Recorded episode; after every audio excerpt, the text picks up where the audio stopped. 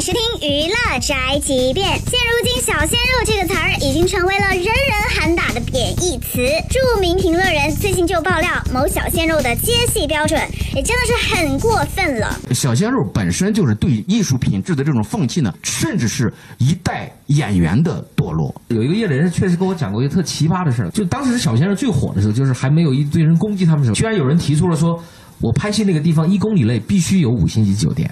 如果他这个剧啊，这个戏做不到这点，他就不签这个约。他就是为了上厕所，他是想到那种特高端的厕所去上，因为他受不了那种厕所脏。但最后也没用他。但我说，那你换了那个人提的什么要求啊？他说他提的，提的是五公里外有五星级酒店。呃，七八年以前，演员耍大牌是怎么耍大牌？